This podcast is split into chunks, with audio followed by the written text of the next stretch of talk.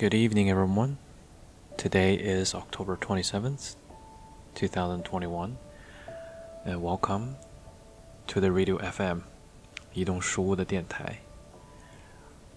最近，啊、我把这个节目的封面和名字改成了 Radio FM。为什么呢？因为 Radio 是我正在建造的一个房车上的移动书。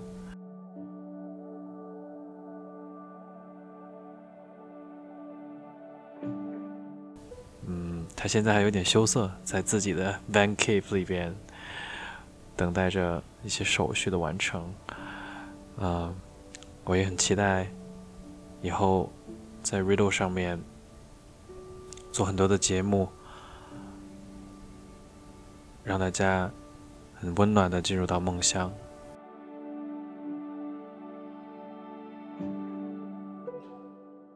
那今天聊聊为什么叫我的移动方书给它这个名字 Riddle 吧。其实它源于我和一个朋友啊、聊天的时候，我和他说了移动书屋的计划，然后不知不觉的我们就产生了这个名字叫 Riddle。那当别人问起，哎，为什么你的移动书屋叫 Riddle 呢？我就可以回答，I'm so glad you asked, because it's a riddle。这个书的名字本身就是一个谜，就是一个 riddle。That's why we have this name for the for the bookstore, Riddle.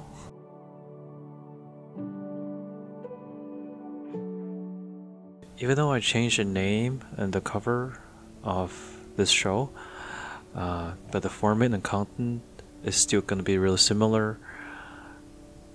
This series, I still name it as a nightcap with Yuan. 这个系列我还是会叫它 A Nightcap with Yuan，是因为在这个系列里，我会为大家送上一些睡前的英文故事或者中文故事。 那这些故事都是我从全世界不同的角落、不同的陌生人收集来的。那也希望在 Riddle Ready 的时候，我可以开着我自己的书屋，去在不同的城市和乡村之间，为大家提供更多的温暖和文化精神的空间，然后在路边收集到更多关于陌生人或者陌生人所写的温暖的故事吧。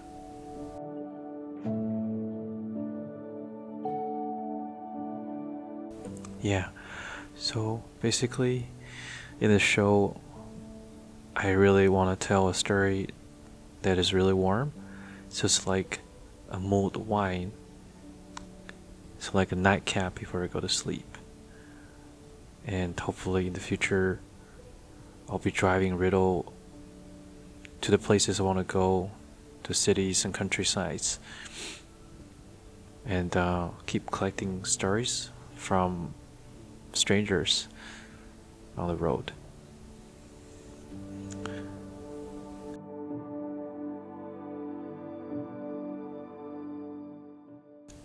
Today's story on Riddle FM is written by Chen Panhan from Beijing, China.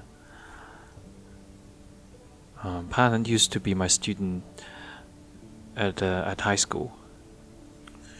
He was a quiet boy at school, but very spiritual. He likes to travel just like his mom.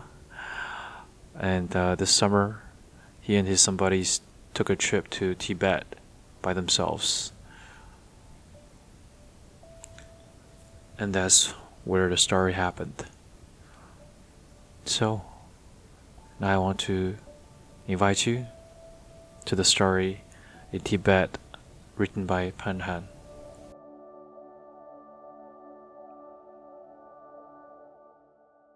This is a story between me and a monk. The story happened on my trip to Tibet. We were trekking on the dirt road of Tibet, mountains after mountains. We came to one full of caves. There were at least hundreds of them around this mountain. We've been told that these caves were where monks used to live, conduct their spiritual practices, and teach and preach sutras, ancient holy texts of Buddhism. Corroded by the desert weather, the caves looked quite shabby. Most of them were buried in the sand. The local people from the newly built village down the mountain told us they also lived in the caves decades ago. A casually dressed old man sat in the tea house in the village, carrying his cane. We said we wanted to check out the caves in the mountain. Want to see the murals as well? The stranger asked us while pointing at the old man. Follow him. Then no words were exchanged. We got up and took off.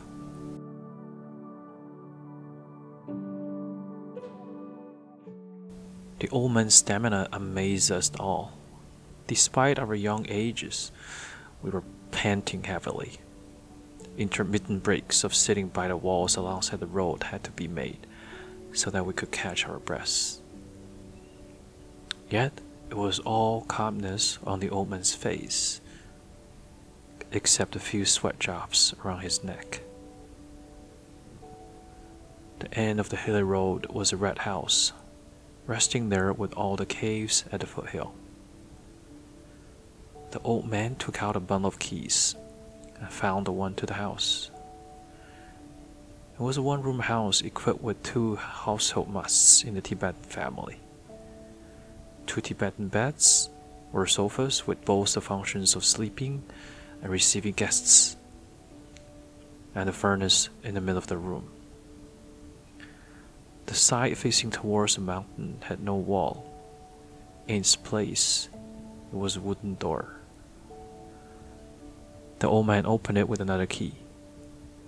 Before exiting the door, the old man reminded us that we should take our hats off.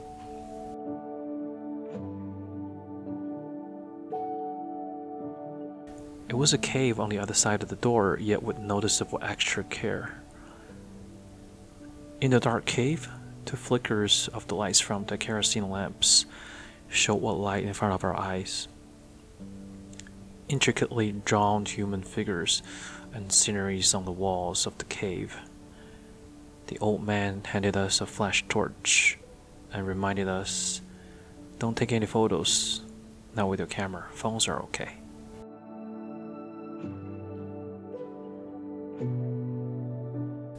Most murals on the walls were Buddhas, Bodhisattvas, and respected monks in different schools of Buddhism. A few of them are Hindi gods, including the blue skinned and multi headed Shiva. Why Hindi gods here? Our curiosity drove such a question. In ancient times, people from different places came here, so they drew different kinds of gods and goddesses here. But most mural painters are my fellow monks from the Gelug school of Buddhism. Those dressed in yellow are Gelugs. When did they draw these murals? We ask again. Speaking the stories of the murals, he started to get eloquent, even though his Mandarin was not that fluent.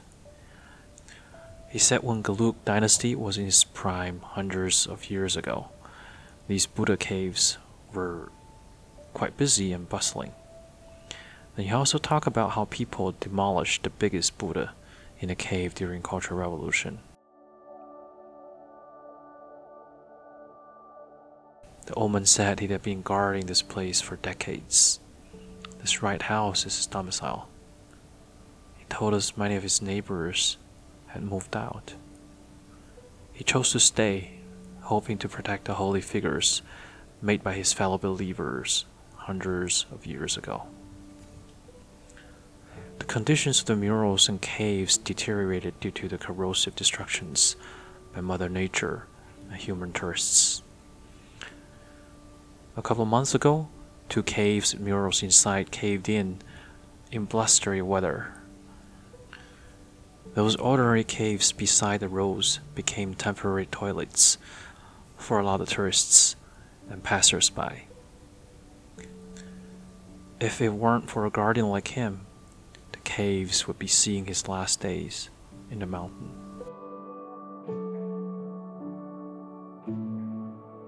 What he's guarding is more than thousands of murals and caves. It is the belief of a monk. Other than such an adamant belief, could he also acquire joy from staying here for the last several decades? A fellow traveler in our group gave a hug to the old man. When we trekked downhill, the old man also hit the road a road leading to the mountain top. Over there and along the road, more caves await him and need him. He smiled a farewell to us before disappearing into the mountain. My fellow traveler said, We feel sympathetic because the old man stayed in the forsaken mountain all by himself in his life. Yet, with a second thought, will feel envious because he's devoted himself to the love of his life.